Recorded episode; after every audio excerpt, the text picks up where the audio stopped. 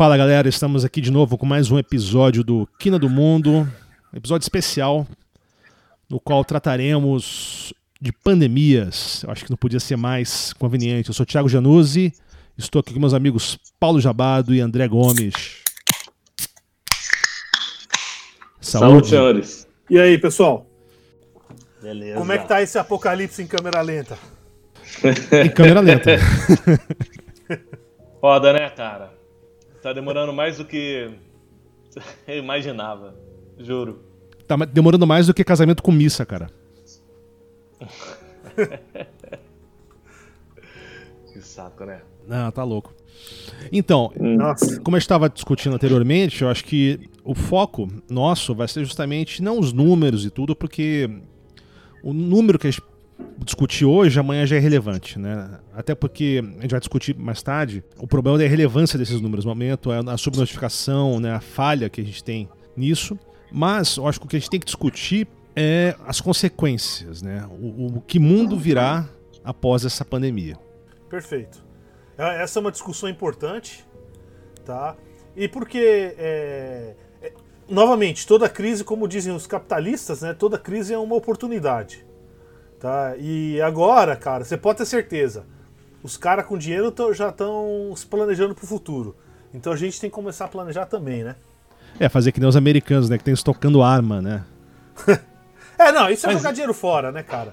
Isso é jogar dinheiro fora, porque. Não, não, isso aí é, é fetiche de, de, de incel, cara, quase. Ué, mas a gente pode estocar arma para fazer nossa revolução comunista, cara.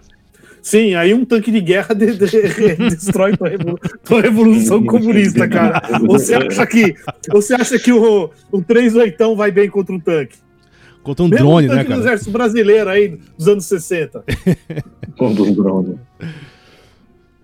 Mas e aí, o que, que, vocês acham? Quais são as considerações Bom, iniciais que, que vocês eu, acreditam que a gente possa discutir? Eu acho o seguinte, a gente tem que eh, dividir isso em algumas coisas. Qual que vai ser o efeito na economia? Certo? Que vai ter efeito, entendeu? Com certeza. Qual vai ser o efeito na indústria?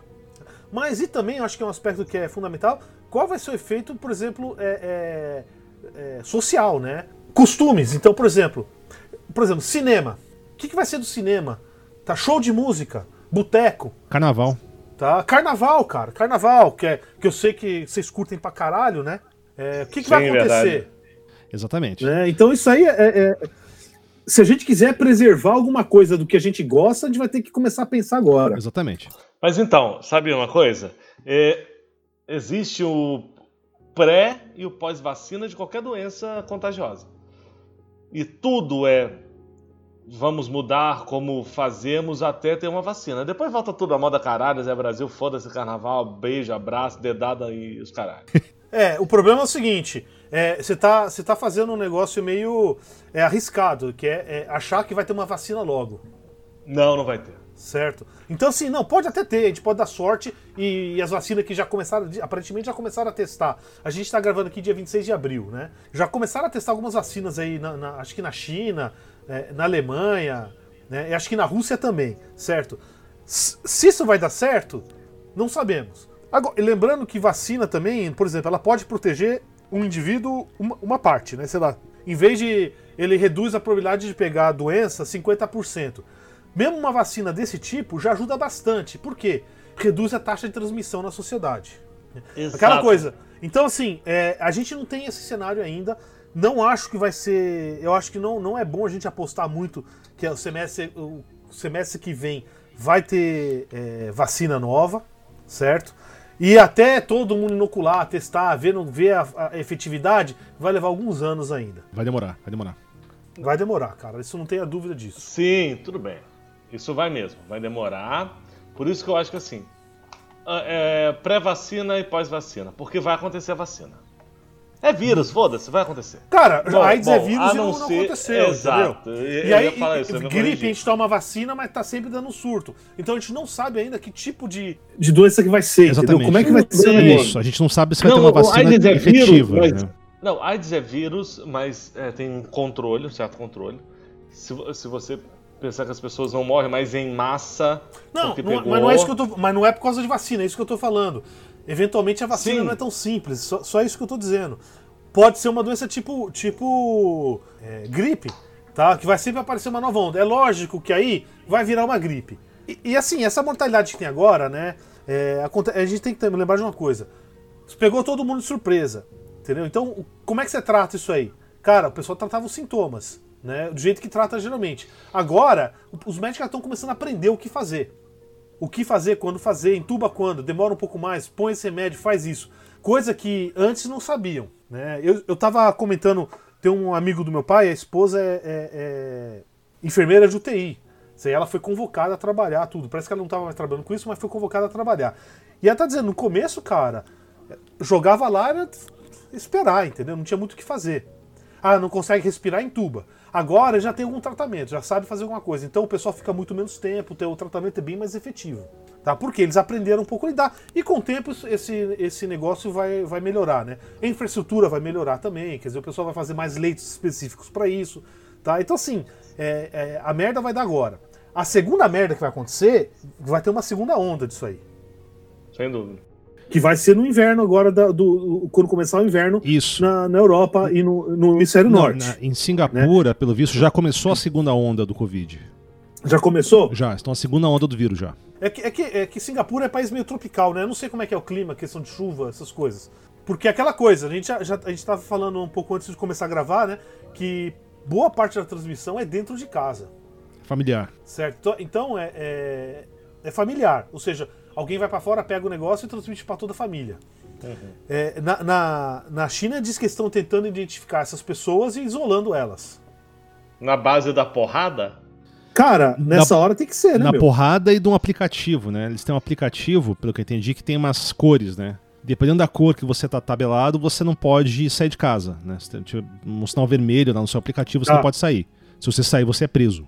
E tem limites lá, mas eu não sei muito bem como funciona isso. A porra do aplicativo tá enfiado no, no, no cu da pessoa, caralho? Ah, no celular, cara. Todo ah, mundo isso aí eu acho que é o Eu jogo fora o celular e ando pela rua, é isso. Eu não entendo esse tipo de controle por aplicativo. Parece Blade Runner, parece. Precisa ter alguma coisa um pouco mais prática. Tem que chipar eu, eu acho que assim, se a gente precisa de um aplicativo.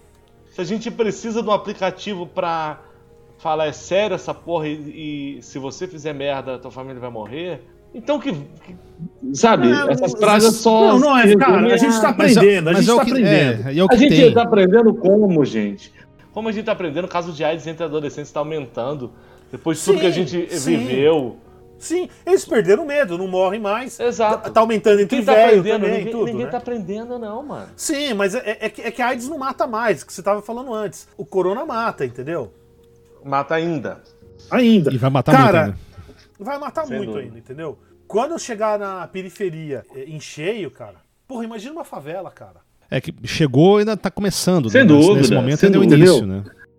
Não, você tá falando do inverno europeu, a gente tá esquecendo do inverno brasileiro, do inverno é, do é que, é que, é que a gente, o nosso. Aqui, aqui, é, o sul pode ser um pouco pior, mas assim, a gente, por exemplo, sei lá, cara, eu, eu, eu fico com a janela aberta no inverno numa boa, então ventila bem, então reduz um pouco a questão lá do, uhum. é, do efeito diferença inverno-verão, né? Mas com certeza. É agora que vai, pe vai pegar. É, a gente tá só aquecendo, na verdade. Porque o, o pico mesmo vai ser daqui dois, três meses, cara. O que é então, é desesperador, senhores. É desesperador. Isso. Então, é. acho que a gente tem que. Vamos pensar então, né? A gente não chegou no ápice da, da doença ainda. Todo mundo concorda que o impacto econômico dela vai ser muito forte. Então acho que a gente pode começar com esse assunto, vai, né? Vai, a parte da vai. economia. Economia, indústria, né? Trabalho. Bom, é, sim, sim. cara, Tipo, o comércio não, não parou completamente, mas praticamente parou. Sim. Você tem um monte de gente sendo mandada embora. Né? Eu não tenho visto números aqui no Brasil. É, e eu não sei por que, que a mídia. Eu não sei por que, que a mídia não está divulgando isso. Mas você vê nos Estados Unidos que em duas semanas mandaram 30 milhões de pessoas embora. Né? Você acha que no, no Brasil é melhor? Exatamente. Não. Né? E a outra coisa, né? E, aqui se... e aí o pessoal fala: não, é que no Brasil tem lei trabalhista. Peraí, metade da força de trabalho já está numa é, na informalidade. Exatamente. Ou seja, não tem lei trabalhista porra nenhuma, né? A outra coisa é a seguinte, cara, o Brasil vem de quase cinco anos de crise braba. Sim. Tá? Já os Estados Unidos estava numa, numa situação econômica razoavelmente boa até. É questionável, é isso. Dependendo do que você analisar, é, é, é, é melhor bem que questionável. Gente. Mas assim, tudo bem. Melhor do que a gente, com certeza, né? Aí tem, tem uma coisa que eu queria dizer. Pega, na, pega por exemplo, esse pessoal que, que vende salgadinho na rua aí. que deve estar uma puta dificuldade para trabalhar agora, né? É lógico, hum. eles, eles devem estar vendendo do mesmo jeito porque não tem muita opção. Mas não estão vendendo nada, né? Agora, eu, eu, uma coisa que eu pensando, como é que eles se capitalizam para comprar essas coisas? É alguém que dá. Então eu imagino que é a mãe, a avó que está aposentada, que dá a graninha para os caras fazer o negócio. E quando essa avó morrer, né? A questão da pensão, pensão na, é, é, é nas regiões pobres do país e entre a população mais pobre é, é, é fundamental, é o que mantém aquilo funcionando. Sim. Né? E, e, e, se, e, se, esses velhinhos, pessoal aposentado, começar a morrer? O que, que vai acontecer? Eu lembro, já faz coisa um ou dois meses atrás, que tinha os neoliberais estavam festejando que ia matar, ia morrer velhinho e ia melhorar os, a situação dos fundos de pensão. Né? Lascar, sim. Mas aqui no Brasil isso vai ser uma tragédia, cara. Sim. Sem dúvida. Sem dúvida, porque os velhinhos ainda sustentam, ainda criam. Uma, os ainda netos sustentam. E sustentam. Ainda né? criam os netos, sustentam os netos. Talvez não necessariamente. Giram uma economia. Mesmo quando não sustenta, né? Eles, eles só aquela base. Olha, eu sei que morrer de fome eu não vou morrer. Então eu posso arriscar, tentar fazer, abrir, fazer uhum, um negócio, fazer exato. uma gambiarra. Agora não vai mais ter isso. Exato. E ao mesmo tempo você tem algumas empresas como a Amazon tendo lucros recorde, né? Total. Eu, aí é outra, um aspecto que já, para depois da pandemia, a gente já sabe, né? Comércio de rua vai sofrer muito. Vai. Eu vai. acho que não sobrevive.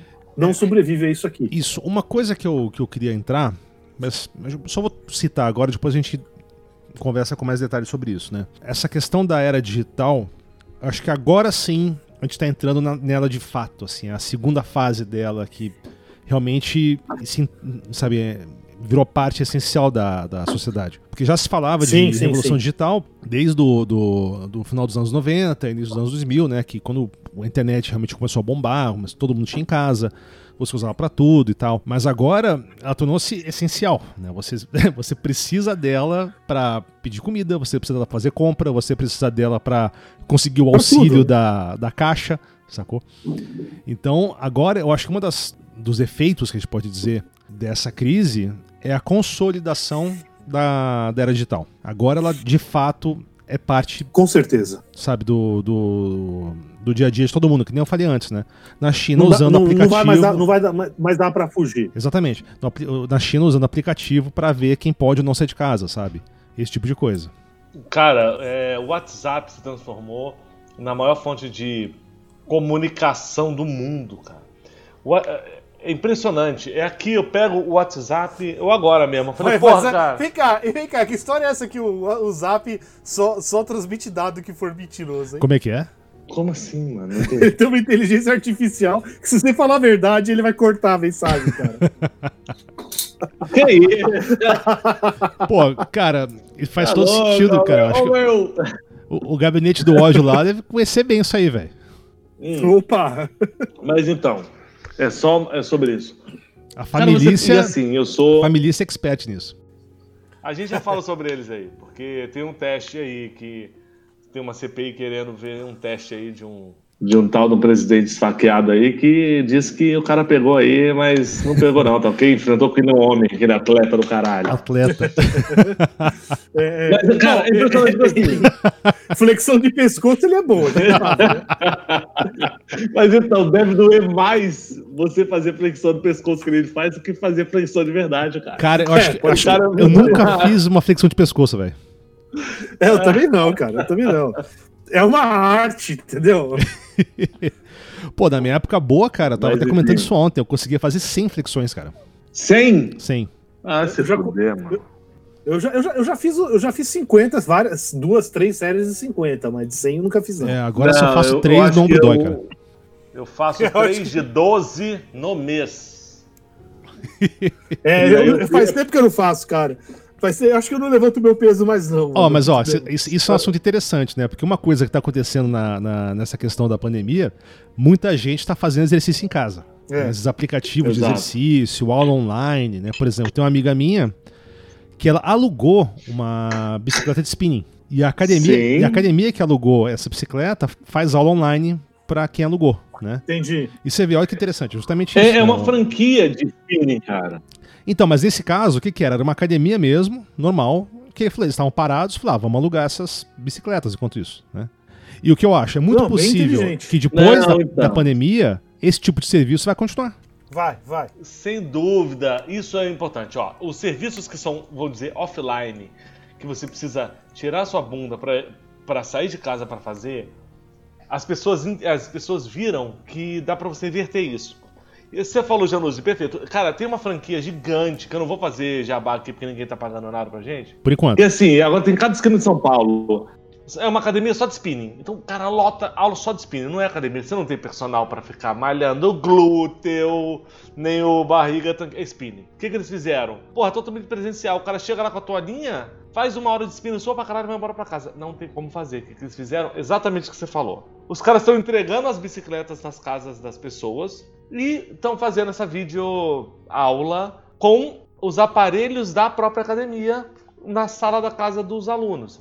Pra galera malhar o bumbum. É, aí, eu acho, eu acho que nesse Glúteos caso. saudáveis. Nesse caso, eu acho que é, vai ser meio a meio. Por que, que eu tô falando isso? Uma das coisas você ir na academia é você não ter, não precisar, não ter os aparelhos em casa. É, o fato de você não ter os aparelhos em casa. Sim. Né? Ocupa espaço, esse tipo de coisa. E a outra coisa é a seguinte, cara. Mano, o pessoal vai na academia pra zarar, cara. Pra ver a mulherada, pra ver os não, homens. Sim, e, mas, por exemplo, no meu e, caso. E aparecer, né? Eu, eu, eu, eu, eu treino jiu-jitsu, né? Eu não tenho como treinar jiu-jitsu em casa, vou treinar com cachorro, sabe? Não tem condição. Sim. Então eu vou, eu vou ter que voltar pra Porra, academia. coitado. Você vai apanhar do cachorro também, cara? Porra, mano. É capaz que. Cara, eu sou tão ruim no jiu-jitsu que é capaz que ela ganhe, cara, mas tudo bem. Mas eu vou ter que voltar pra academia, não tem jeito, né? Vou normalizando a situação, eu volto. Sim. Não, eu acho que a academia não vai.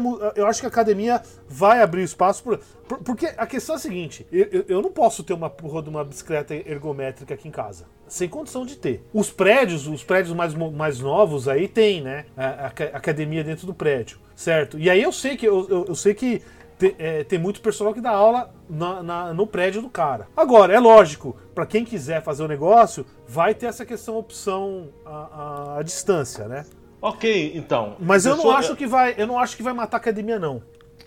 Não, não, matar não vai. O que você falou, existe uma outra coisa além disso. Mesmo porque é o seguinte: uh, nós somos seres preguiçosos por natureza, até porque a preguiça era uma, uma o modo de sobrevivência do nosso cérebro primitivo. E um pecado capital. Agora. E o pecado capital, graças a Deus. Tem muita, muito serviço que era offline por definição. Sim. Que não necessariamente precisava ser.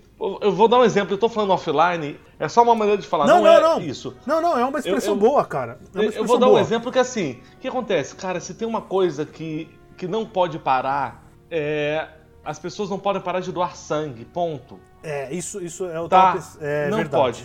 O que, que o Hemocentro do Rio de Janeiro fez? Falou o seguinte, amigo, entrou lá na Secov do Rio de Janeiro, que eu sei lá qual é a Secov do Rio de Janeiro, falou, Secov do Rio de Janeiro, é, porra, os caras não estão vindo aqui, claro que não estão vindo. Vocês se tem um lugar onde... não vir, né?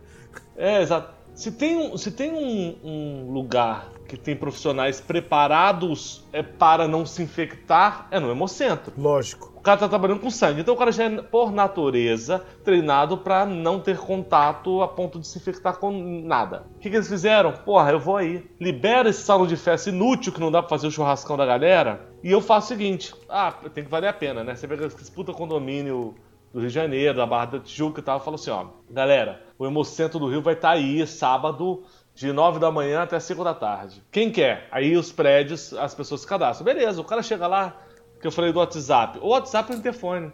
Seu Antônio, do 36, só pode vir. Seu Antônio desce. Perfeito. Vai lá, Não. desce rapidinho. Puta ideia, né? rapidinho. Puta ideia. Faz, escolhe o sangue. As pessoas já estavam preparadas para não se infectar com sangue. Agora também preparadas para não infectar o seu Antônio nem eles mesmos. E é um por vez, cara. No máximo quatro se o salão for grande, tiver ventilação cada canto e mesmo assim. E aí eles continuam colhendo o sangue para poder não deixar um serviço que, pô, Pensa, pensa bem, porque envelopado na solidariedade, tu tem que sair da tua casa para entregar teu sangue, maluco.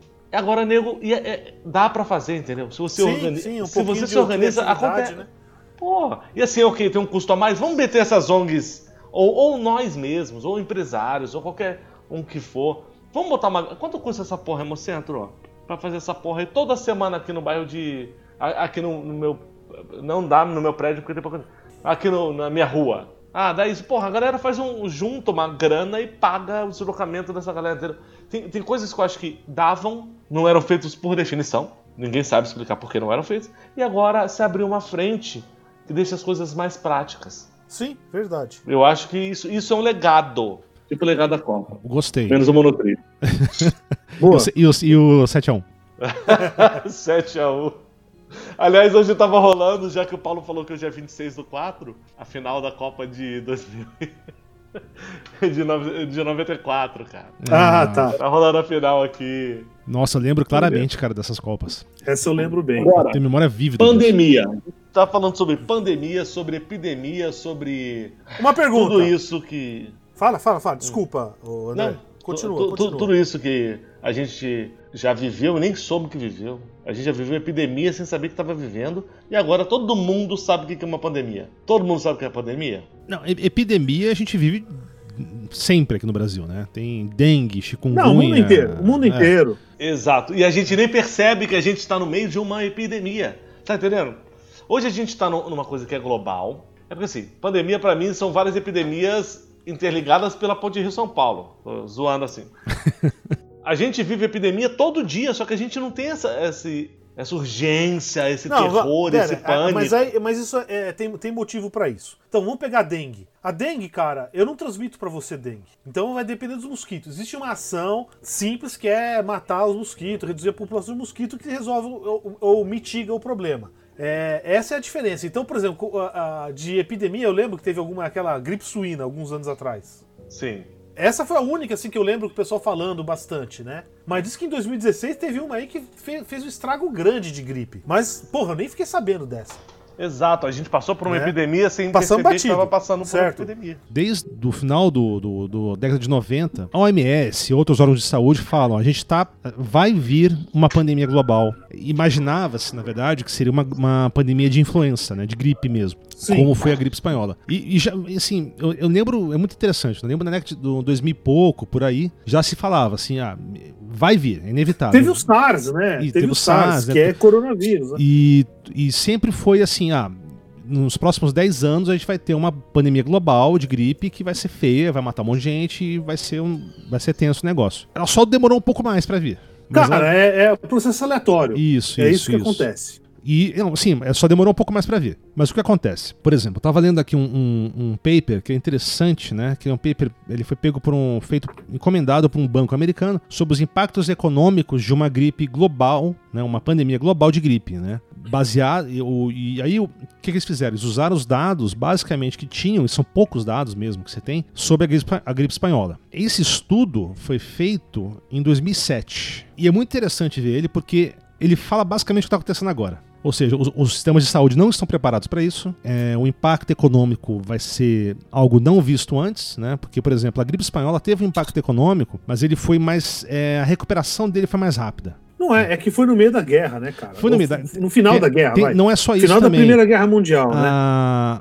A, questão do globalismo já, o- Ah, lógico, era lógico. outro, né? Então, assim, você ter, por exemplo, sei lá, 100 mil mortos na Pensilvânia não vai afetar o mercado, a, sabe, a bolsa de Tóquio, sabe? A- a- o mundo não era tão interconectado como ele é hoje. Então, assim, você teve é, danos econômicos sérios, mas que eles tiveram uma recuperação, assim, em comparação com o que a gente vai ter agora, bem rápidas, né? Só que Sim, sim. o interessante desse estudo que eu li foi isso. Falou, cara, não, não, o mundo não está preparado para isso. Nem economicamente, nem de maneira sanitária. Sabe? A gente não tem é, estrutura para isso. O que, que ele recomenda? Assim? Ele fala assim que os governos, de maneira geral, são inábeis em lidar com catástrofes. Né? Ele usa, por exemplo, o- a questão do furacão Katrina nos Estados Unidos. Né? Foi uma a, a- a ação do governo americano foi muito lenta, foi muito devagar para a recuperação do, do furacão. A ideia do, do, assim, da sugestão, lembra que isso é para um banco, né? Então é uma questão de negócios. A ideia que eles tiveram é que assim você tem que contar justamente com a iniciativa privada, né, e com tipo Cruz Vermelha, com bancos, com quem tem dinheiro para fazer alguma coisa, né? Que se a gente esperar o governo fazer algo, a gente tá lascado. E lembra, esse papel americano. O problema aí é o seguinte, cara. Se, se você for esperar é, com o, o neoliberalismo, que é o que reina no mundo, faz 40, 50 anos, o que que acontece? Vamos pegar em 2000. Você- eu, vou, eu vou- eu vou investir numa infraestrutura para uma epidemia, sa- sa- sabendo que ela vai acontecer, mas não sei quando. Por que, que eu não jogo para frente? Tá? E aí, aí, aí aquela coisa, dinheiro no futuro, dinheiro no futuro não vale muito pouco. O que vale agora é o dinheiro imediato. Então, é, investimento agora vale muito. É- é- isso aí é, é produto direto do neoliberalismo. Não tem jeito. Entendeu? Se o, se o pessoal gosta de falar que iPod, I, a, a, iPhone é produto do neoliberalismo, maravilha. E epidemia também, né? Sim, não, as, as, duas coisas vêm junto. Você pega, por exemplo, até o nosso novo ministro da Saúde, que estava preocupado com a compra de respiradores, né? Dos ventiladores. Falando que, ah, mas aí a gente não sabe como vai ser, a gente vai comprar esse monte de ventilador e fazer o que com ele depois, né? Tava? Ele falou isso. Antes de ser ministro. É, isso. Agora, deixa eu fazer um, um, só uma colocação. E eu acho que é, que é uma discussão que a gente podia ter. Quais epidemias, vai, mais recentes, e eu estou dizendo recentes porque nós somos recentes aqui no planeta, não, não tiveram a ver com a imundície dos seres humanos. Cara, isso, isso é uma pergunta Cara, muito boa. É menos do que você imagina. Não, mas isso é isso, menos do que você imagina. O, não, mas, mas isso, isso, que você falou é algo interessante, sim. Porque é o seguinte: o, quando você fala de uma pandemia ou uma epidemia que seja, é uma praga, é uma, é uma doença que ela tem um alto índice de mortalidade. E aí, por exemplo, você pode pegar é, uma discussão que se tem, né? O, quando os europeus chegaram na América, é um, a grande sim. arma que eles tiveram de maneira indireta foram as doenças. É, eles trouxeram varíola e uma série de doenças que, e até gripe mesmo, gripe normal, que devastaram as populações nativas, né? Aí o pessoal pergunta, poxa, mas por que que o... Beleza, os, os nativos foram infectados pelas... É isso o que mais matou. É isso que mais matou os Exatamente, nativos, foram infectados né? pelas Gripe, doenças europeias. Varíola. Mas por que que os europeus não foram infectados por doenças americanas? Pelo menos não por doenças tão letais como a, a gripe, varíola, o que seja. Essas doenças, que, que têm essa alta taxa de letalidade das epidemias, as pragas, de maneira geral, são doenças que vêm de animais domésticos pra gente. Né? Animais domésticos, leu-se o quê? Animais como porco, vaca, galinha. Na América, você teve poucos animais desse sentido. Você, você tinha o que? A lhama e um outro bicho. Já na Eurásia e na África, você já tinha uma série de animais que você podia. Você não tinha rebanhos. Exatamente, você não tinha rebanho. E, e nesse contato direto com o animal, que pode ocorrer essa mutação no vírus que ele consegue pular entre espécies e infectar o homem. Então, uma gripe, que seria uma gripezinha, uma gripezinha, bom falar esse termo, para uma vaca, por exemplo, ela é absolutamente fatal para o homem. E é isso que é aí que é a questão. Sim. Então, assim, é...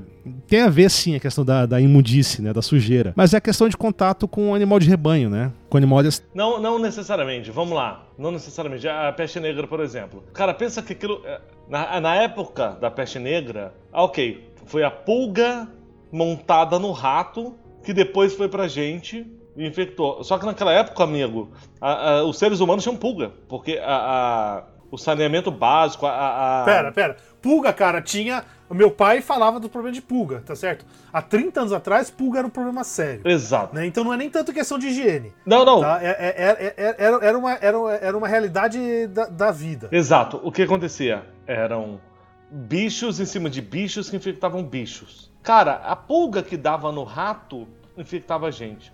Qual é, qual é o contato que você tem com o rato hoje no dia a dia para você pegar 25% da população mundial e mandar pro saco. Cara, é mais que você imagina, é, eu tô falando que a nossa proximidade, a nossa proximidade com animais é, é, o que a gente tem hoje com, com mosquito que transmite a dengue, cara. Você tem lugar. Pra, por que, que o mosquito da dengue. Ó, apareceu um dia desse aqui um mosquito desse com um mosquito com o, a patinha dele todo, toda coloridinha, que é um mosquito transmissor Aedes aegypti não quer dizer que ele esteja contaminado ou não contaminado. Apareceu um dia aqui. Ah, foi assassinado aqui no banheiro de casa do lado da minha filha. Não necessariamente ele teria ou não a doença. Estou falando o seguinte: quando você, você tinha lá uma sociedade totalmente porca, que você cagava num pote jogado pela janela, onde as pessoas cuspiam na rua normalmente, ninguém e as pessoas cagavam para isso, você tinha mais contato com isso. A, a, tô falando antes do mundo globalizado, que você não precisa mais ter isso. Basta o seu vizinho, seu merda, que ele tá colado com você. Aqui, o que você falou da favela, que é parede com parede, não é parede, é um tapume com tapume, com buraco para um. E é né? um monte de gente vivendo junto, né? E que é um buraco onde é, é passou um cabo net um gato net que fura todas as paredes ali da metade de, um, de uma certa comunidade Não, que e, você tem um buraco quando... aberto entre casas. E quando chove, é, Isso, é desgraça, tudo, né? Porque também não tem o poder público que... que... Exatamente. Nem Mas eduque, só, só uma curiosidade, né? Eu, eu lembro, alguns anos atrás, eu li estimavam que tinha o Ceasa, aqui em São Paulo, tinha uma população de ratos de 5 milhões de ratos. Caralho, é muito rato, velho. É, não, é por aí, cara, é por aí, é por aí. Você sabe quando, quando o pessoal fala comida, qualidade de comida, eles não falam que não pode ter cocô de rato, tá? Eles falam que tem que ter uma a, a porcentagem, sei lá, uma parte ah, por um milhão sim. de cocô de rato. E, e é cocô de rato é. e, e pelo de, de, rato, então. E pedaço é pelo, pelo. cocô e, pelo, peda, e pedaço de inseto também. Exatamente. Então, né? por exemplo, é, é. Tem, uma, tem, um número aceitável, mas você tem inseto no chocolate, você tem inseto no seu Nescau, sacou? Seu todinho gelado que você, você toma de manhã pelo. cedo, tem cocô de rato e tem bati, é, patinha de barata, velho. Tem, Cara, tem, tem jeito. Não, pelo, pelo. Minha mãe é louca, velho. É a louca do pelo de, de rato e pata de barata em, em molho de tomate.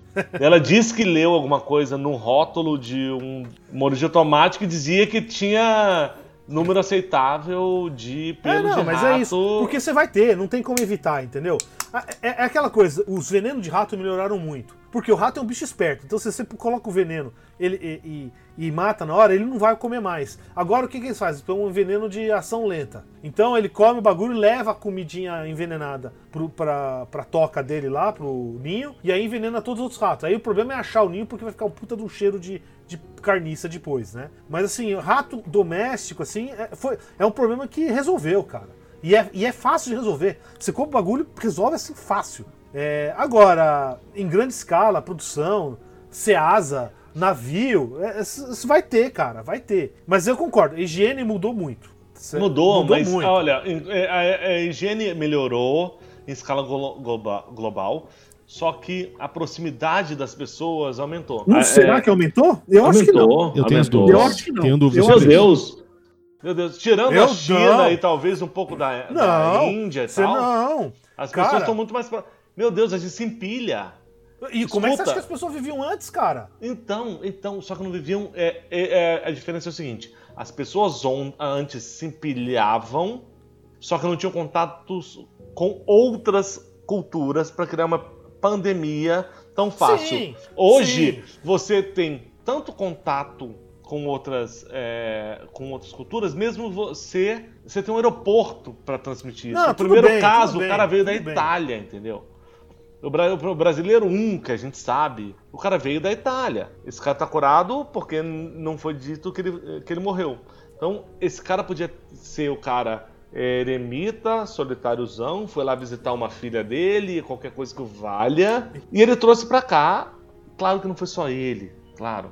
Não, não. eu sei, ele foi o primeiro a, a publicamente não, não, não, não, isso é lógico. Isso, o, o, a globalização tem esse efeito. Por exemplo, o estrago que a, que a gripe espanhola fez, um dos grandes motivos foi a, Primeira Guerra Mundial, tá? Exato. Porque você tinha é, é, transporte de gente e coisas isso. muito maior do que você o... tinha antes. E assim, a gripe espanhola, é. por mais que ela tenha esse nome, a gente não sabe exatamente de onde ela saiu, mas o primeiro... Aparentemente foi no Kansas, nos Estados Unidos. Então, né? mas esse é o primeiro caso é, registrado. Sim. A gripe espanhola foi numa base militar no, no Kansas, né? Então, tudo indica que ela veio dos Estados Unidos, né? E ela é de origem pássaro, né? Provavelmente de galinha. Sim, é a gripe aviária. Então, mas eu não sei se a gente pode falar se a gente tem mais contato, sabe, de uma questão de aglomeração hoje ou não. A gente tem mais gente, obviamente, mas. Não, não. Não, não. Existe mais comunicação no mundo. Agora, aglomeração dentro de lugar, pô, é, é, é, eu vou contar, tipo, meu avô morava no vilarejo lá no norte da Espanha. Era uma casa, tinha dois cômodos, o térreo e o, o superior.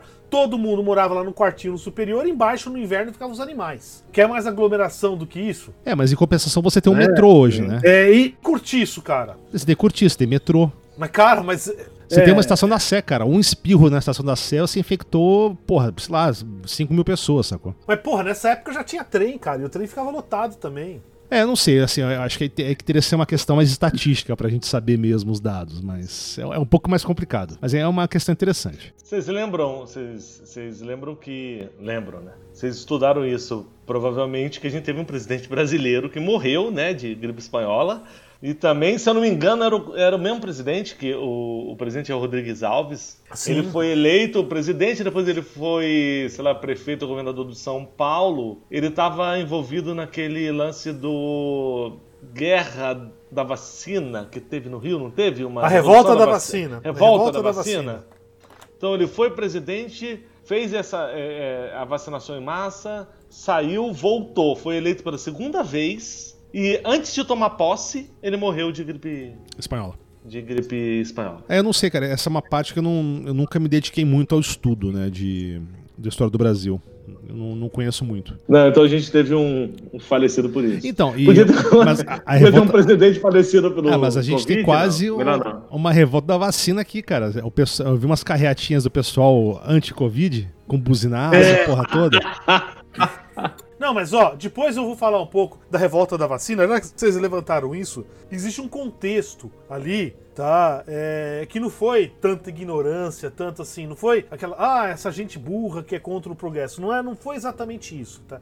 Tem até um livro, depois eu recomendo o livro, né, que é o é a Revolta da Vacina do Nicolau Sevicenko. Boa. Certo? Que ele explica um pouco bem essa história.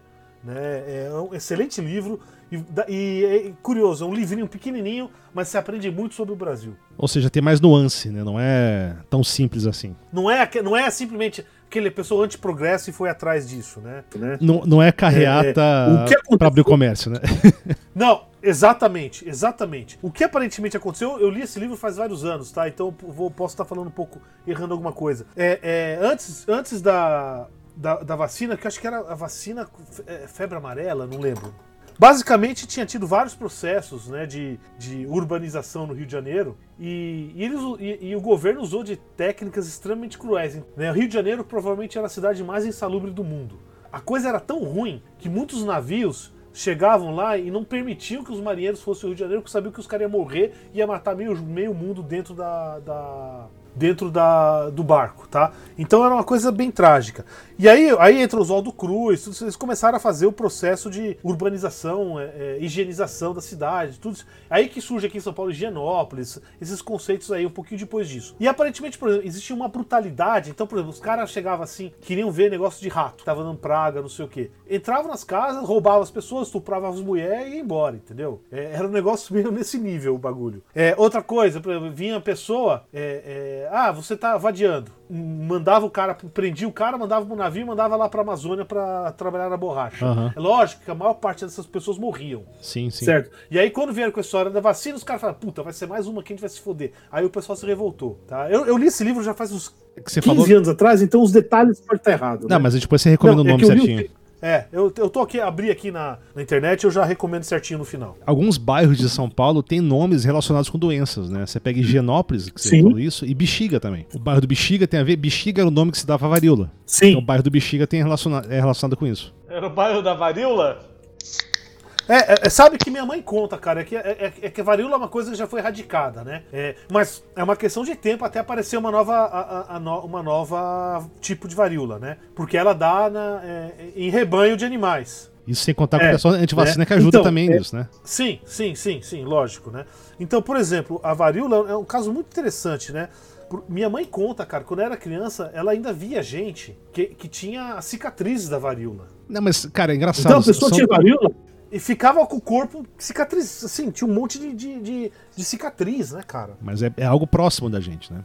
Ah, se você ler qualquer coisa da Primeira Guerra Mundial, o tifo foi uma praga na Primeira Guerra Mundial, né? E é transmitido por piolho, né? Só pra gente continuar, então, a gente tá falando sobre consequências, né? A gente deu uma volta agora no passado. A gente tem que pensar o seguinte: gente, além da, da crise que a gente tem do coronavírus, essa crise pandêmica global. A gente está tendo isso, a gente está tendo uma crise de emprego que já está acontecendo por causa de automação, que vai, se piorar, vai piorar bastante, a gente pode trabalhar sobre isso. E nós tam, estamos vivendo também uma crise ambiental. Sim. A gente sabe que o aquecimento global foi causado pelos homens, isso os dados são claros, e o futuro é trágico, sabe? e eu acho que isso se você juntar todos esses fatos, né, inclusive com a pandemia, a pandemia, quem sabe, foi um estopim para isso tudo, isso vai causar uma alteração cultural no comportamento. Ah, eu não tenho tanta certeza, não. Global. Você acha que não? Será os dois beijinhos eu... de São Paulo? Um beijinho de São Paulo, dois beijinhos do Rio, três beijinhos você não continua dando três beijinhos é, não, toda queria, vez justamente, encontrar um parente carioca? Eu queria ver o que vocês acham sobre isso, né? Sobre o, o quanto não, não, é. Qu é, quão é, importante a minha esperança é isso? A minha esperança é essa. Agora, vai levar alguns anos, porque até a poeira sentar, a gente tá falando, sei lá, 10, 15 anos. Você acha que vai demorar tudo isso? A, a, a, se a gente for... Vai, vai, vai. Em termos de epidemia, você pode ter certeza, a gente vai ficar nesse em condição de, de isolamento, vai, vai, ser variável, o pessoal vai aprender a fazer a coisa, né? Com o tempo. A gente vai aprender a lidar com essa epidemia. Mas a gente vai ter aquela coisa, ah, detectou um caso, para, é, fecha aquela região é, e aí vai. E lembrando é. que assim, essa é a primeira grande pandemia do século XXI, mas não é a última. Não, provavelmente não. Provavelmente não. Eu acho assim, a minha esperança é essa. É, se vai acontecer, o, o, o, grande, o grande problema é o seguinte: todo mundo virou neoliberal até certo ponto. É, é, falar em política hoje em dia virou quase que heresia. E, e as coisas só mudam com ação política. Mobilização, é, é discussão, por aí vai. Ficar discutindo aqui na, na internet é, é, legal, é divertido, mas, mas o impacto na sociedade é muito pequeno. Fazer um podcast, né? então, zero, é, né? ou, ou, até fica neguinho puto e resolve, resolve ser contra a vacina, né? Vai saber, né? Tá. Então, assim, tá é, tendo impacto tá positivo, beleza. Então, é, eu acho, assim, eu gostaria que fosse isso. Quando começou umas, quando começou essa história do coronavírus aí, começaram a discutir, sei lá, dois meses atrás, começou a se falar mais, aqui, aqui, pelo menos aqui no Brasil, né? É, eu, eu, eu era mais otimista. Agora, agora, sei lá, eu tô um pouco mais não tão otimista. Porque não existe mobilização, não existe discussão, não existe organização. E é isso que vai faltar para a gente realmente fazer uma mudança, tá? Agora, algumas coisas a gente pode ter certeza que vão mudar. Por exemplo, essa história de terceirização exacerbada. Ou seja, é, ninguém fabrica mais nada, todo mundo só fabrica um componentezinho e alguém monta tudo. Cara, é uma desgraça, porque ninguém consegue fabricar mais nada hoje. Como as rotas comerciais estão paradas, até certo ponto. Então, então você, você, quer fabricar o carro lá, mas não, mas não chega aquela peça. Parou, você vai parar com Mas, ô Paulo, produção. você não acha que isso pode, de repente, incentivar uma revolução técnica, até com, com na parte de pode, impressoras 3D pode. e coisas do tipo? Com certeza né? Com certeza. Agora, a, a, agora a impressora 3D, ele é muito bom para prototipar algumas coisas. Fabricar, esquece. Entendi. É muito caro, é muito demorado, entendeu? Então, tu, é, então você quer fazer um copinho de plástico, você vai lá, você imprime lá, mas vai sair mil vezes mais caro do que você fazer uma técnica tradicional. Mas você acha que é mais caro por enquanto ou isso vai, vai ficar mais barato no futuro? Tal, vai, não, vai ficar mais barato, mas continua produção em massa. É, ganha, né? O Fordismo não vai, vai sempre. Entendi. Vai, vai sempre ganhar. Boa, saquei. Tá? A não ser que se, se descubra uma puta de uma técnica aí, né? Pode ser, né? Eu, eu, mas não acho que vai ser isso tão cedo. Mas é aí que você falou, né? tá. né? Assim, eu acho que uma das coisas que voltou à discussão é a questão da renda básica universal. Né? Assim como as pessoas não conseguem trabalhar, não conseguem sair de casa, voltou-se em voga essa ideia de discutir se a possibilidade dessa, dessa renda. Eu acho super interessante, eu acho que eu, eu não eu vejo. Concordo, concordo. E eu não vejo, assim, a longo prazo, se você quiser ter uma, uma sociedade saudável, principalmente com a questão da automação, que não é a automação que a gente, como a gente conhece, né? a automação inteligente, né? que vai ser devastadora para a questão de empregos, né? Por exemplo, você pega os carros que andam sozinho, entrega, tudo isso vai desaparecer. Sim a renda básica universal, na, no meu ponto de vista, ela vai ser essencial se você quiser ter uma, uma um, um, como diria, um welfare state, né? Um eu, estado eu de mínimo de, de bem-estar social. Eu, eu acho que a questão da automação, em geral, e isso aqui, a, a pandemia vai acelerar esse processo, a gente está num momento que a gente vai ter que escolher o nosso futuro, de certo modo. A gente vai virar uma utopia, entre aspas, ou uma, uma distopia, sem aspas, tá? Onde é cada um por si, todo mundo se fodendo. Que era para onde a gente estava caminhando. Então, a mentalidade, talvez, com essa pandemia, mude por isso. A vantagem da renda universal. o, Paulo, tá assim, seria bom a gente explicar um pouco o que, que é isso. Rapidamente, só para deixar claro. Tá, a renda universal é, é, é, uma ideia que tem circulado em, em, em, pelo mundo aí já faz alguns uns 20, 30 anos já. Aqui no Brasil, quem tem proposto muito isso também já faz 20 anos é o, é o, é o Eduardo Suplicy, certo? E a ideia básica o que, que, é? É cada cidadão vai ter direito a uma certa renda todo mês. Isso, você Independente recebe... se produz ou não, né? Isso, é incondicional. Independente se produz ou não. Tá? É incondicional, você recebe. Exatamente.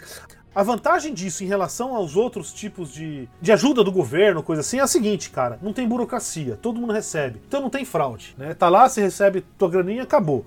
Ah, o cara é bilionário, não, ele não precisa receber. Foda-se, cobra mais imposto do cara, entendeu? Ele vai receber também, tá? Então, é, é, a, é desburocratização. Acabou, né? Acabou. É lógico que questão de valor, qual, qual é o valor ótimo, não sei o quê, é, vai ter que ser discutido. E outra, e, e, quanto que a gente pode pagar também, né? Também não, nunca vai fugir disso certo? Então, é, é, se tivesse uma. Eu acho assim, uma renda mínima que a pessoa consiga sobreviver é, é, é, ela, é, ela, é, muito positiva, até para o aspecto capitalista. Quer dizer, se você, se, se você sabe que você não vai morrer de fome, você pode arriscar mais. Claro, você pode arriscar mais, você consome mais. Né? Você vai pro supérfluo. Você consome mais e pode. Não, não, mas a questão do arriscar é o seguinte: ah, o pessoal gosta tanto de empreendedorismo, falam tanto de empreendedorismo por aí. Isso aqui, aqui no, no, no, que a gente tem no Brasil é o empreendedorismo da miséria. Ou seja, o cara não tem opção, não consegue arranjar uma coisa, então ele vira um empreendedor, diz, compra chocolate no lugar e vende no metrô, né? Mas em geral, mas em geral, a, a, a uma, um, um processo de renda mínima, se você tiver, por exemplo, saúde garantida, educação para os teus filhos garantidos, porra, você puta, eu, eu, tive uma ideia, vou tentar fazer essa ideia. Você sabe, ó, a coisa vai ficar ruim, mas, não, mas não, não, não vai destruir minha família. Você sabe que o brasileiro é o povo. É, é líder mundial em é, economia informal por necessidade, né? Empreendedorismo é. por necessidade. Nós somos isso, líderes isso mundiais sim. e, inclusive. Isso tem um nome gente... para isso, né? Tem um outro nome que é mais honesto para isso, né? Se chama miséria. Exato. Vocês viram que, bom, claro, vocês viram que o governo vai dar um auxílio para todo mundo que estiver em situação baixa, agora que estiver sendo prejudicado por causa de falta de trabalhar, enfim. E aí teve um grande problema no começo, que todo mundo se cadastrou, quem precisava se cadastrou lá no no, no, aplicativo, no site, enfim. E a desculpa do governo foi: cara, puta, a gente não entregou a grana porque a gente precisava saber o tamanho das pessoas. E viu que 50 milhões de brasileiros estão nessa condição, ou seja, 25% da população está extremamente fodida. E aí, só agora, por causa de uma pandemia, os caras foram à televisão, que é o meio de massa admitir. Eu tô vendo governadores falando assim: é, tá uma merda mesmo, uma bosta, a gente não tem condições. Aí ficou pensando: caralho, filha da puta, tu não é um governador da caralho? Agora que teve a pandemia, você está admitindo que você não tem condições de tratar as pessoas, que o seu sistema de saúde, seu sistema funerário é ridículo? É, é, isso é uma das mudanças que eu acho que, se a gente souber tratar isso direito, a gente vai ter. As pessoas saberem quão fodidas elas estão. Ou o país admitir quão fodidos os cidadãos estão. Olha, isso aí com certeza. Uma coisa que ser, a gente precisa reconhecer, né? Com aquelas leis de responsabilidade fiscal, por exemplo, então, e já e outras leis que já foram aprovadas aí ao longo das últimas décadas. Então, o que, que acontece? Na parte econômica, infelizmente, go os governos estaduais e prefeitos não têm muito o que fazer. Eles não podem mais emitir é, dívida pública. Quem, o único que pode fazer isso é o governo federal. Então, por, então o, o, o, governo tem a grana que ele tem. Se não der para gastar, ele não pode fazer muita coisa. É lógico que é, joga o dinheiro muito fora, tem um monte de porcaria. Mas, assim, fundamentalmente, isso legalmente no Brasil é impossível governos e, e, e prefeituras fazerem algo. Educação, cara, aí tem, tem uma coisa, por exemplo. Né? É, diz que assim, uma coisa que eu estava lendo aí, que o Brasil tem uma per capita, questão de leitos de UTI, é, até que é, é, é relativamente alto. Por, agora, por que, que ele tem isso aí? Por que, que tem muita coisa per capita? Né? É muito leito de UTI per capita comparado com países semelhantes. Sabe? Porque, cara, a gente tem muita gente se matando no trânsito e se matando com, com, com tiro e faca. né? Que foda. Ou seja, é, tem uma necessidade e criou, e criou uma infraestrutura. Vamos imaginar que a gente resolvesse esse problema de, de violência no trânsito e, e violência no. e violência. É, é, assassinatos, né? Porra, você tem alguma dúvida que os caras iam fechar a UTI? E aí a coisa seria bem pior. E aí entra aquela questão que eu tava falando no começo, o neoliberalismo. Porra, você vai investir em algo que você não vai usar? Ou que você vai usar uma vez a cada Teve uma pandemia em 1918 e teve uma pandemia em 2020. A cada 100 anos? Será que vale a pena? Tá? Essas são questões que a sociedade precisa decidir. Eu não tenho resposta para isso. Agora, não tenha dúvida de uma coisa: o pessoal que estava querendo, e estavam no Brasil isso estava forte, desmontar o SUS, então, eles estão quietinhos agora, né? Ah, lógico, né? Óbvio. É, um sistema público de saúde forte faz uma puta diferença nessas é, horas. Tanto que é um dos problemas que os Estados Unidos teve. Quem né? tem um sistema de saúde forte no mundo? Público. Não, o que acontece nos Estados Unidos? O cara fica doente, sabe que tá doente, ele sabe, porra, se eu for lá e for testado, já vai me custar a, a, a, a todas as economias que eu tenho. Isso é um cara que tá bem. Certo? Isso, exatamente. Um cara que tá bem. Todas as economias que eu tenho. E se eu ficar doente, acabou, cara. Fudeu, minha vida acabou, vou exatamente. ter que vender minha casa. Isso se você né? tem uma casa então, para vender. o cara não fica doente. Se você ele não uma... vai pro hospital, Exatamente. ele fica lá em casa. Se você tem uma casa para vender, é. se você for fudido, você tá, você, você tá literalmente tá fudido, acabou. Você não tem como pagar tratamento. Acabou, cara. Acabou, acabou. Entendeu? Você vai sair endividado, sei lá, 100 mil dólares, 200 mil dólares de dívida. Isso, isso, isso leva a uma outra. Então eu acho assim: a, a, a, a, saúde vai mudar bastante, eu acho. Eu acho que o SUS vai ganhar um fôlego novo. Quando a gente recuperar. É, isso é bom. É, eu acho muito bom. Porque é aquela coisa, cara. Enquanto é câncer, se eu fico doente, cara, para você. Se você não gosta de mim, entendeu? Cara, que se foda, não é problema meu. Certo? Mas quando eu fico com uma epidemia dessa, uma, ou uma pandemia, ou qualquer coisa do tipo, cara, eu fico doente, você vai ficar doente. Então é do teu interesse que eu seja tratado. Exatamente, porque a água bate na bunda, né, velho? Isso foi a varíola, por exemplo. Os países que tinham que conseguiram a vacina na época, eles usaram a vacina. Só que eles entenderam que, cara, os países que não tinham condições de, de ter a vacina estavam fudendo os que tinham. Porque é uma coisa que vai e volta, vai e volta, vai e volta. Os Sim. países que tinham os grandes, os países com dinheiro, eles começaram a. Eles se juntaram e começaram a bancar vacina para países que jamais teriam condições de fazer isso para poder se proteger. Por isso que hoje a, a varíola só existe no. no não, a varíola foi erradicada.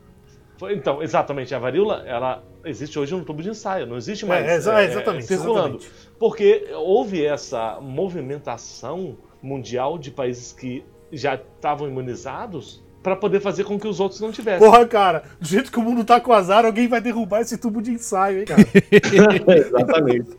Então, uma das coisas que me assusta um pouco, e o, já é uma tendência que já tem acontecido pré-crise, pré-pandemia, é esse recrudescimento desses movimentos nacionalistas e xenófobos, né? Esse, esse ultranacionalismo exacerbado. E numa crise dessa, se você, ademais você pensa, como o André falou, ah, mas o vírus veio da Itália, né? o, o venezuelano tá infectado, tem que fechar, sabe, fronteira para não entrar gente infectada. Eu, eu, eu tenho um, um medo de que isso cresça mais. Olha, é, isso, isso você está na discussão certa. O pessoal gosta de fazer muita analogia, né? Então tem muita gente falando que isso aqui é como se fosse uma guerra mundial. E no começo, da, uns dois meses atrás, quando eu comecei a pensar mais sério sobre, sobre esse assunto, eu achava, pô, isso aqui realmente tem, tem vários aspectos parecidos com uma guerra. Agora, eu tô, eu tô com medo de que isso aqui seja, fazendo analogia, e a gente sabe que analogia sempre tem seus problemas. A minha pergunta é: a gente tá na crise de 29 ou na, ou, ou na Segunda Guerra Mundial? Eu tô começando a achar que a gente tá na crise de 29. Cara, eu concordo com você. Eu concordo plenamente com você. Entendeu? E é por isso que eu tô falando que isso aqui, a poeira só vai sentar daqui a uns 10, 15 anos. Não tenho certeza ainda. A crise tá começando, ou seja, é o negócio, é o apocalipse em câmera lenta mesmo, ou seja, não é. Ela tá começando. As, rami, os, as ramificações disso, por efeitos econômicos, sociais, por aí, ainda estão por vir, né? Por exemplo, você quer ver um negócio? É um negócio assim. É, os Estados Unidos criou o nome dos Estados Unidos. Os Estados Unidos, quer queira, quer não, ele tem um puta no respeito. O tinha um puta no respeito no mundo. E, e, e esse, e esse respeito foi em grande parte criado na Segunda Guerra Mundial. Que, que, quer dizer, na Segunda Guerra Mundial, porra, eles ajudaram. É, eles com, com, derrotaram os fascistas, né? Não, não, não só Aí isso. você faz Lenin chorar. Não, é quem derrotou, na verdade, for, for, muito mais foram os, os, o Stalin, né? Mas os soviéticos, certo? Não, mas não é isso. Por exemplo, cara, eles fizeram a guerra, quer dizer, eles forneceram equipamento, comida, remédio pros russos, cara, entendeu? Forneceram isso pro meio mundo. Então eles foram, eles foram vistos, assim, como uma força pro bem. Agora, compara a atuação dos Estados Unidos hoje. A gente tá vendo um negócio, quer dizer, é, é o quê? É, é pirataria, roubar a coisa que tá ou seja, um país eco de merda, Brasil compra alguma coisa, os caras interceptam o negócio no meio e roubam as coisas. Eles estão aumentando sanções econômicas contra a Venezuela, contra o Irã. Porra, num momento como esse. É, é foda, né? E, e, por outro lado, você vê a China, tá mandando. A China e a Rússia, né? Tá mandando avião com suprimentos, com gente. Cuba, mandando um médico por aí pelo mundo. Então eles estão eles cumprindo o papel que os Estados Unidos teve na Segunda Guerra Mundial. E que deu muito da moral e do respeito. E realmente, assim, é, de, espalhou ideologia pelo mundo né, com isso. Hoje eles estão fazendo o quê, cara? Espalhando mentira, né? Agora tá com a história do, do é, tomar água sanitária, né? Pra matar o, não, ele falou. É, o, último, vírus, do, a última é. do Trump foi de injetar, injetar desinfetante no pulmão. Né, um negócio assim. água sanitária, é. né? É isso, é umas porra assim, né? Não, tudo bem que ele. Vai, vamos, vamos, vamos, não vamos ser tão duro. Ele que ele falou assim pros médicos pensarem a respeito, vai. Mas tudo bem. Bom, é o presidente falou: pense a respeito sobre. É, no nosso mas, caso, assim, no, é, nosso tá caso, o verbo pensar e, e o, a palavra presidente não combinam muito, mas tudo bem. né? Mas assim, é, a, a, a, o que eu acho que está acontecendo é a China está assumindo esse papel com todos os seus defeitos, com todos os seus problemas, está assumindo esse papel de, de tentar ajudar o mundo e os Estados Unidos tentando atrapalhar. Quer dizer, eu não sei se vocês estão acompanhando, tá? Eles estão ameaçando o Irã de guerra agora. No meio dessa merda, a gente tá quase, tá quase acontecendo uma guerra entre Estados Unidos e Irã, né? Não, não, não estão atrás do Maduro agora? Parece que tem destroyers também, americanos. Também, também. Né? Ninguém está dizendo que Irã é bonzinho, que China é bonzinho, não é, não é, é isso. Mas não né? é a hora. Mas né? será que esse é o momento de. de não é, é, esse é o momento desse, desse discurso belicista? Então, e aí você viu a China mandando avião para um monte de lugar aí, mandando gente, mandando equipamento. A, a China está hoje fazendo o papel que os Estados Unidos teve na Segunda Guerra Mundial. Quanto isso vai durar? Qual vai ser o impacto disso? Veremos. É uma né? boa pergunta. É, mas eu acho que isso faz parte desse shift de poder global. Veremos. Né? Os Estados Unidos foi durante muito tempo, é, Sim. depois da Guerra Fria principalmente, né, a única único grande poder hegemônico global. E agora não não na questão bélica, porque eu acho que questão Não, mesmo antes da Guerra Fria. Não, tudo bem, Fria, mas o, o, eu acho que assim, na questão bélica, os Estados Unidos ainda ainda ele é hegemônico. Só que de questão de até de impacto cultural, sabe? É, a Rússia, a China, você vê outros blocos tendo impactos mais interessantes nesse sentido, né? Vamos ver, né? Acho que agora é só com o tempo pra gente saber o que, que vai rolar. Então, só uma coisa aqui, que eu, isso eu, eu, escutei num outro podcast, que eu achei interessante, né? Tem muita gente trabalhando em casa, né? E isso eu acho que vai ser, como a gente falou, a questão da, da academia, assim, são coisas que vão ser mantidas, né? É muito mais barato você manter o seu funcionário em casa do que você alugar um, uma ou comprar um prédio, um andar, o que seja, para manter a sua empresa. Uma, uma das coisas que se discute, que talvez ocorra depois da, da recuperação da, da, da Covid, é essa desocupação predial. Ah, eu, concordo. Né, você vai eu, ter uma série falar, de prédios que você não, assim, vão estar desocupados, você não vai ter como alugar isso. E o que, que, vocês acham sobre isso? O que, que, que, vocês pensam? É mais um ponto na crise, né?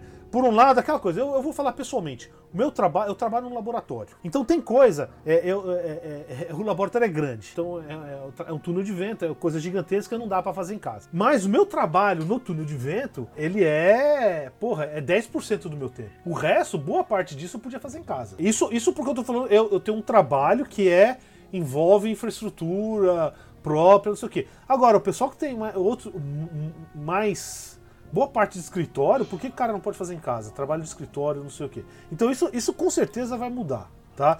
Ah, isso vai ter um impacto grande na crise também, né? Porque, cara, tem muita gente é, é, crise imobiliária vai ser forte com isso. E não só isso, é, é muito você, agora, ninguém trabalhando em casa, vai ser um momento de, de, de, reavaliar, olha, será que eu preciso desse cara ou não? não então exatamente. vai ter muita gente que vai acabar perdendo emprego nisso também. Não, e, não, e você pensa a questão dessa, dessa mudança. Da, da desocupação predial, o, o segurança, a faxineira, a copeira. Faxineira, lógico. É, é re, restaurante, cara. Acabou. Restaurante.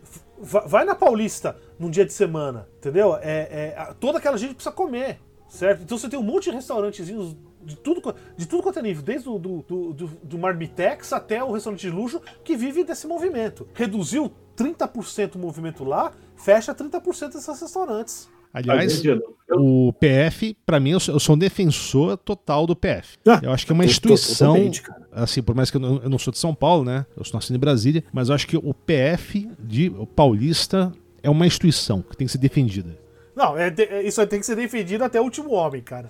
Com certeza, cara. Isso aí. Pô, a gente faz, pô, pega uma bandeira, cara. E. Não, não bater panela, mas a bandeira, não, não, concordo, arma na rua para defender o concordo. PF, cara. Eu sou fã do PF de São Primeiro Paulo. lugar, é, não, eu, eu, sou, eu, sou, eu também sou. Eu também sou. Se quer, vai no restaurante, é, você sabe, se não serve PF, já sabe que é, que é coisa. Ou, ou é, é, horrível ou é coisa de, de riquinho, né? Burguês. Se tem PF, você sabe qual. Você vai ver qual é a qualidade de PF e o preço. Aí que o melhor jeito de se analisar um restaurante. E sempre. E, e mesmo que você não pegue aquele PF do dia, vai ter aquele contra. Aquele contra filé. Vai ter o contra com fritas, né? Isso, porra. Sensacional. Posso botar um outro ponto de discussão? Manda ver. Lógico, cara. É Por favor. O pro bono. Pro bono. Pô, a pro bono é uma, é uma expressão que é muito usada por advogados, por juristas e tal. Tem muitos deles que usam o seu tempo, sua experiência, sua expertise para legislar, legislar não, para atuar em causa social. Ou seja, Sim. não ver o lucro e ver e, e utilizar tudo que você aprendeu para poder melhorar ou ajudar um ou outro. A gente está na no mês, da, no período de pro bono. As pessoas estão e, e as empresas estão cada vez mais é, dando, e aí um grande aspas aqui, de graça seu serviço. Estão abonando os seus lucros, estão é, oferecendo, porra, você vê, cursos online. Ah, todo mundo tá dando de graça. Até os artistas estão é, cantando no Multishow gratuitamente, de forma aberta, essas coisas. E enchendo a cara. E também, mas isso é importante. Quem não tá, quem não deve. A quem não tá pode, né, então. é problema. Aí é o seguinte, sempre pudemos fazer isso. Sempre nós pudemos fazer isso. E nunca fizemos. Eu tô falando, tô generalizando, tá? E aí? Isso é um legado? Isso vai continuar? Ou a partir do momento que tiver é, controlada essa situação, as pessoas vão voltar a cobrar serviços que é, não estão cobrando hoje. Eu entendo Cara, que todo mundo precisa reagir, ninguém, ninguém fica. Né, Mano, você tem um monte de gente aí, ó. É, é, é que tá, é um monte de empresa. Que é aquela coisa, né? É, ela, eles sabem que uma hora vai acabar essa merda, eles vão ter que estar tá aí. E, e, e, bem ou mal, eles estão pagando gente, mandar, deve estar tá mandando um monte de gente embora, mas estão pagando gente tem que pôr esses caras pra fazer uma coisa. Então pelo menos faz propaganda, entendeu? Mas, cara, eu realmente espero que, por bem ou por mal, a gente tem visto alguns exemplos de altruísmo, sabe? De ah, não, pessoas certeza. se ajudando, comunidade, sabe? Realmente voltando a ter um senso de comunidade. Eu espero que isso continue, sabe? Se vai ser um legado, não sei. Mas eu espero que continue. É, eu não. Eu não sei, não tem como dizer. Continue, eu espero que continue. Não né? tem como dizer. Mas se vai ser ou não, sabe, só o futuro vai dizer. É, concordo. Eu queria perguntar para você, Thiago, Diga aí. que você trabalha com educação, né? Cara, educação porra, vai mudar coisa pra caramba com essa história de educação. Eu tenho minha sobrinha de 4 anos, tá tendo aula de ensino à distância. É, é, é, é, eu tenho colegas meus, professores da USP, dando aula ensino à distância. Então, aí, aí, eu acho que isso volta à questão que eu estava falando da revolução digital. Digitalização. Né? Eu acho que ainda não é o grande turn, né? Não é o grande. Não é o. Para usar um termo bem clichê, não é a grande quebra de paradigma que a gente vai ter agora com a educação. Tá. Acabando a pandemia, voltando à situação normal, as aulas vão, voltarão a ser como elas eram antes. Sim, né? sim. Não vai mudar muita coisa. O, o que vai ser, na minha opinião. Mas esses open, open English da vida, cara. Não, entendeu? Eles têm seu não papel. vão crescer com isso?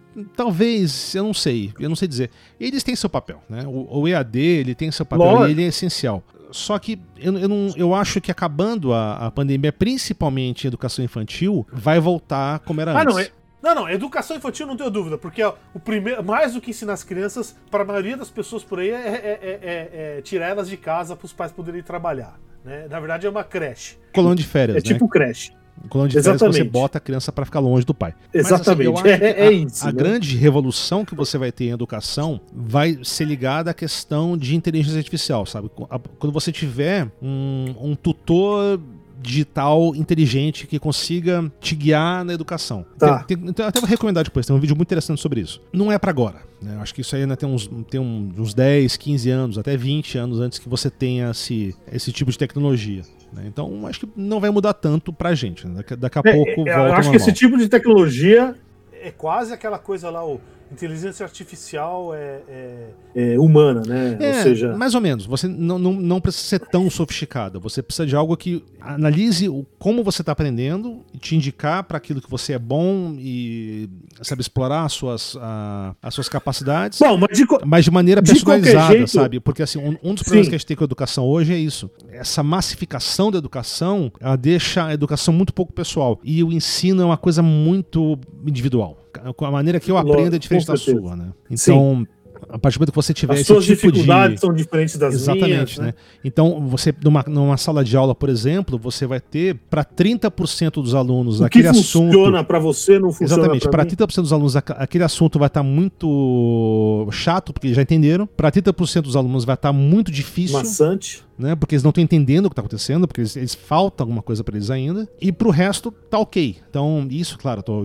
esses números eu tiro da cabeça aqui, mas ela, ela é muito ineficiente, né? A maneira como isso funciona. O shift da educação ainda não, não rolou. A grande revolu revolu revolução educacional depende de tecnologia, que eles não têm ainda. Sobre o pro é. bono, vou falar mais uma coisa aqui, que eu acho que nem é pro bono isso. Cara, a gente para de perceber porque a nossa vida é corrida e tem um propósito que quantas pessoas dependem da gente e também dosar. Não é porque tá todo mundo fudido que você tá mais ou menos fudido que os outros. Eu vou dar dois exemplos, tá? É a faxineira aqui de casa. Que sempre foi puta, ponta firme do caralho, sempre trabalhou bem pra caralho aqui.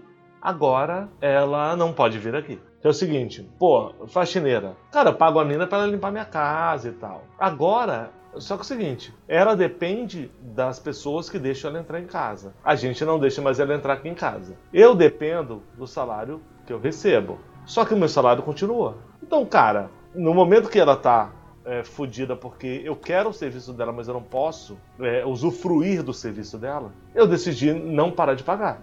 Eu tô mesmo que ela não venha. Eu tô falando pra ela não vir. Aí, eu, outra coisa. E aí eu tô pensando nela, eu tô pensando em mim também. Tá? Lógico. Tá? Só que antes eu só, só, só pensava em mim. Foda-se se tá chovendo, ela vem de moto da caralhas e vem aqui limpar minha casa. Outra coisa, porra, a escola da minha filha é uma escola de bairro. Não é uma puta grande é, instituição, enfim. E não sei se, se, eu, se fosse o contrário, eu estaria tomando uma outra atitude. Tem um monte de é, pessoas pedindo um, abatimento na, na, na, na, mensalidade das escolas para poder. Porque os filhos realmente não estão lá estudando, tem o lance da, da merenda, essas coisas. Entendo todos, tá? No meu caso, continuamos pagando. Independente de tal não estar tá usufruindo, sempre serviu muito bem a gente. E como eu não tive nenhum decréscimo no, no, no salário que eu recebo, já era uma grana que eu estava contando investir na educação da minha filha. E eu continuo pagando. Não é porque eu sou bonzão, não. É porque é só se olhar pro lado, caralho. Porque essas pessoas que dependem da gente presencialmente, ou os serviços são atrelados a algo imediato, não estão podendo fazer isso. Não estão podendo prestar os seus serviços. Estão lá, mas não podem. E aí é o lance que. Por isso que eu, eu, falei no começo de pro bono. Não é o meu pro bono. É o pro bono das pessoas quando elas não podem mais fazer o que elas faziam de forma, e eu volto o termo offline. Então, certo ou errado, é uma atitude que eu estou tomando e eu acho, eu acredito que isso é algo que para mim é legado. Ah, quando a, ela tiver ou não tiver, no caso da, da, da faxineira, um problema e não puder vir ou, ou, ou não vir, talvez repense em pedir para compensar ou cortar isso. Porra, se a crise não, não me afetou financeiramente, hoje, por que, que eu tenho que repassar essa cadeia para pessoas que, que, que realmente a, a, crise afetou? Ele, ele fez um ponto muito bom mesmo. O problema aqui é o seguinte: é que aqui no Brasil esse, é, a gente não tem. Existe muita informalidade. Então, ela, ela, ela foi lá e me agradeceu. Não, porra, eu não fiz, não tem que agradecer. Eu, fiz, eu não fiz nada além da minha obrigação moral. Exatamente, Paulo. É esse tá é o certo? ponto. É esse que é o ponto, cara. Entendeu? Por, ah, porque eu tenho direito de, de, de, não, de, de não fazer, é legal, certo? Porra, não é assim, cara. Não é assim, meu. É, mas eu acho que é, volta, é lógico. Volta a questão do, do altruísmo, né? Que a gente tem que torcer que seja algo que fique, né? é, né? Fique como legado, né? É, eu sei. É, não, é, isso aí é, é, é, se vai ficar, sei lá, cara, as pessoas são muito egoístas. Vamos ver se isso desperta as pessoas, né? Mas assim, porra, cara, é, é, se eu, enquanto eu puder pagar, eu vou pagar, cara. Eu falei para ela, olha, enquanto tiver, eu tiver recebendo, você vai receber de mim. Exatamente. Né? Agora, lógico, se chegar um momento eu, eu parar de receber, ou receber a menos, aí eu vou ter que dar uma pensada, né? Porque eu não sou rico. Exatamente. Não, mas é, mas é esse acordo que eu acho que, que é um legado, sabe? Tomara, cara, tomara. Esse é, é tomara, tomara, tomara. tomara. Agora, acordo de... E é isso que eu acho que, que as pessoas não percebem. Por exemplo, o pessoal que tá falando tem que reativar a economia. Cara, a economia já foi pro saco. A economia já foi pro saco. Não tem assim. É, é independente do que acontecer, se de repente é, Deus estalar o dedo e, e, sumir com, com o corona, entendeu? Cara, já foi pro saco. O estrago já foi feito, já interrompeu toda a linha de produção, toda, toda a distribuição já foi. Entendeu? Então, assim, a gente tem. A, a, a lógica econômica mudou. Pelo menos no, no, futuro imediato, ela tem que ser outra. É preservar a vida e, e, é. e fazer as pessoas sobreviver da melhor é, o que a gente vai maneira ver, possível. vai ver os impactos a longo prazo disso, né? A gente não sabe ainda. Exatamente, que a gente não sabe. Exatamente. E falando a longo prazo, só um último ponto aqui, né? Pra gente que já tá ficando bem longa a conversa. E o carnaval, como é que fica? Ano que vem já era, cara. Pelos próximos dois, três anos, com certeza não vai ter nada. Cara, se não tiver Sim, carnaval, não é pra ter. Se não tiver carnaval, a galera se mata, cara. Não tem como. Mas aí, Januzzi, aí eu vou te falar. Talvez elas usem essa energia pra alguma coisa mais útil, talvez, né? Vai saber. eu acho que não, cara. Não sei. Mas, ó. É, é, eu acho que não, é. Não, cara, já era. Porque é o seguinte, esse, esse, esse, esse negócio, enquanto não vier uma vacina é, é, é boa e, e, e, que dê para todo mundo tomar, entendeu? Que vai levar anos, certo? Eu acho. Tá? Enquanto não vier isso, cara, a gente tá sempre com perigo disso retornar. Vai ter ondas, vai ter. E aí vai ter controle local. Então você pega lá, ah, tal bairro, alguém, tal cidade pegou. Isola a cidade, faz, aumenta a quarentena, reduz. Vai ser. É, é, é, a forma exata a gente não sabe ainda. Mas é isso que vai acontecendo pelos próximos cinco anos. Uhum. Tá? Ô, Janus, então... eu, eu posso não falar do carnaval, cara, posso não saber. Mas eu já te falo de uma data hiper importante que tá próxima e que já tô começando a pensar nisso. O aniversário da minha filha, por exemplo, que é em julho. Cara, a gente tá agora beirando maio, eu tenho mais dois meses para essa data e espero que daqui a dois meses essa data, é, é, essa pandemia dê uma suavizada. Espero, coração mesmo. Só que é o seguinte, mesmo que este, eh, acabou a pandemia, pronto, acabou, galera, beleza, acabou, acabou o isolamento social, vamos embora todo mundo trabalhar, estudar e tudo. E eu não vou ter, não sei se eu vou ter coragem. Estamos conversando sobre isso de fazer uma festa para minha filha daqui a dois meses, onde as pessoas e as crianças vão ficar se abraçando, é, cutucando nariz, esfregando na cara do coleguinha. Então, é, você está falando de carnaval lá para fevereiro, ano que vem. 8, 10 meses eu já tô já tô pensando que, mano, o aniversário da minha não filha... Não vai ter, cara. Não, não vai, vai ter. ter. Vai ser um bolinho com a ter, família. Vai ser um bolinho com a família. Testada e acabou. acabou. Entendeu? Vai ser isso, certo? O que vai acontecer é o seguinte, eu acho que e os governos precisavam fazer isso rápido.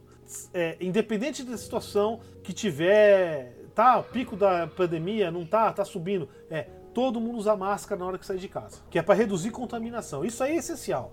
Agora, as outras coisas, novamente, a gente vai aprender como fazer. É, eu acho que vai ser coisas do tipo testar bastante, tá? Então é, porra, ter testes aleatórios e ah, neguinho entrou no lugar, tá com febre, ó, separa o cara, já já já já vai fazer teste mais profundo no cara, vê onde é que ele mora, pega todo mundo que mora lá no, no mesmo no mesmo apartamento e até o mesmo prédio, já analisa, já faz uma é, separa também, isola, alguma coisa assim. Vai ter que ser feito isso. Isso aí é inevitável, eu acho.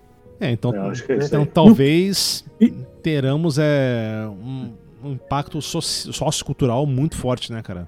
Fortíssimo, é, fortíssimo. no Brasil, né? Então, que é uma... as festas populares Não. são muito presentes pra gente, né? Como o Carnaval, São João, ou o que seja. Não, e é uma pena, porque o, o, aqui em São Paulo, pelo menos, né, cara, a gente teve uma verdadeira revolução no Carnaval, né?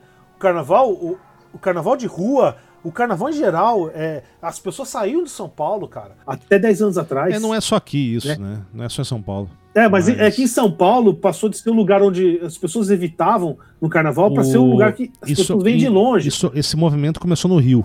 Sim, mas hoje São Paulo é o maior carnaval de São, Sim. do Brasil. É, vamos ver o que vai acontecer. Senhores, algo mais? Bom, eu acho que por aí tá legal. Já temos uma hora e meia conversando. Uma hora e meia, mais ou menos. É, por aí, por aí. Tá falando coisa pra caralho. Bom, beleza. Então, acho que é mais ou menos isso, né? Algumas recomendações, indicações culturais pra gente aproveitar essa pandemia. Quem quer começar? Eu posso começar. Começa aí. Independente de é, indicação cultural ou não, o assunto é esse. Eu, para mim, o que, que eu indico para vocês? Parem de toda hora é, se informar sobre isso. A gente começou esse episódio falando sobre não vamos dar números porque esses números vão ser irrelevantes. Cara, não adianta ficar com a televisão, a internet ligada toda hora tentando entender ou absorver mais informação. Eu indico isso para vocês é pega um momento do dia ou dois momentos do dia, se atualizem e cara, o resto é cuidar da sanidade. Porque se a gente ficar o dia inteiro só ouvindo sobre isso, a gente vai o dia inteiro ficar só ouvindo, ouvindo sobre, sobre, isso. isso. Sobre, então, cara, sobre isso ou sobre a crise do governo, né? É. Sobre isso. Sexta-feira teve aquele. A sexta-feira. é, que a, a gente sexta-feira santa. Nossa, do santo, dizendo que não é santo, outro dizendo que não é santo, que não é santo, é Judas, é, é Jesus, é um caralho. Minha, minha, minha dica é essa, galera.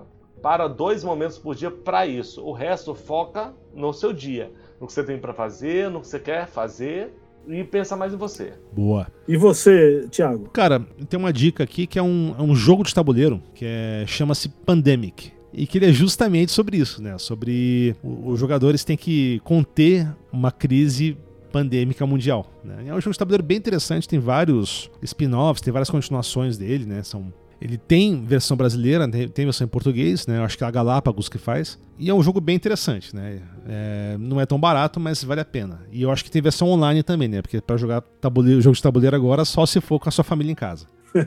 né? Mas é um jogo bacana, o Pandemic, é bem legal. E tem mais uma, que é um canal de YouTube, que é em inglês, mas ele é muito bom, que é o CGP Grey, que é um professor também, que ele é basicamente sobre educação, né? Ele, ele aborda vários temas, só que um dos vídeos específicos é sobre o assunto de educação que a gente falou, que é o é, Digital Aristotle, né?